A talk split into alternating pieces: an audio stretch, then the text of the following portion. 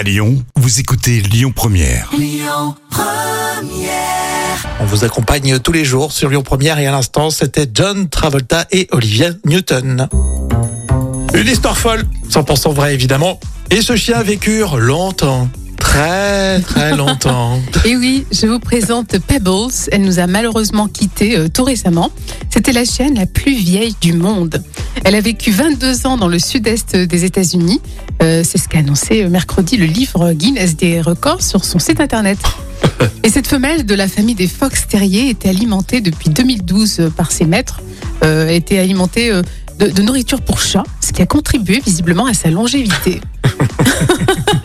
Qu'est-ce qu'on met dans les- les nourritures pour chien en fait je sais pas, il y, a des- il y a des substances illicites. Enfin bon. Et Pebbles est malheureusement décédée, bon, par contre de manière naturelle et Ouais, paisible ouais. chez elle, entourée de sa famille. Euh, c'est ce qu'on dit ses maîtres euh, sur le réseau social, euh, sur Instagram. Bon, je nous rassure. Et le petit toutou a quand même mis au monde 32 chiots dans sa vie de chien. Euh, elle était née à- en 2000 à Long Island. Et Pebbles eh ben, était apparemment une grande amatrice de musique country. Ça que les 32 chiots.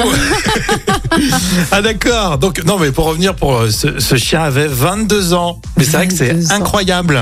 Comme quoi, il y a de la longévité, de nourriture pour chat, on devrait essayer nous, d'en manger. Oui c'est ça, c'est peut-être bon aussi. hein. Ouais. C'est vrai qu'on devrait essayer. Tiens, c'est une bonne idée de secret de jouvence. ça. Est-ce que le, la mascotte de 30 millions euh, d'amis existe toujours? Mabrouk Junior? 1976. non, je pense pas, parce qu'il a pas mangé de nourriture pour chat. Vous réécoutez tout ça en podcast avec l'appli Lyon Première pour les télécharger, c'est gratuit. Et on continue avec Imagine Dragons. Écoutez votre radio Lyon Première en direct sur l'application Lyon Première, lyonpremière.fr et bien sûr à Lyon sur 90.2 FM et en DAB+.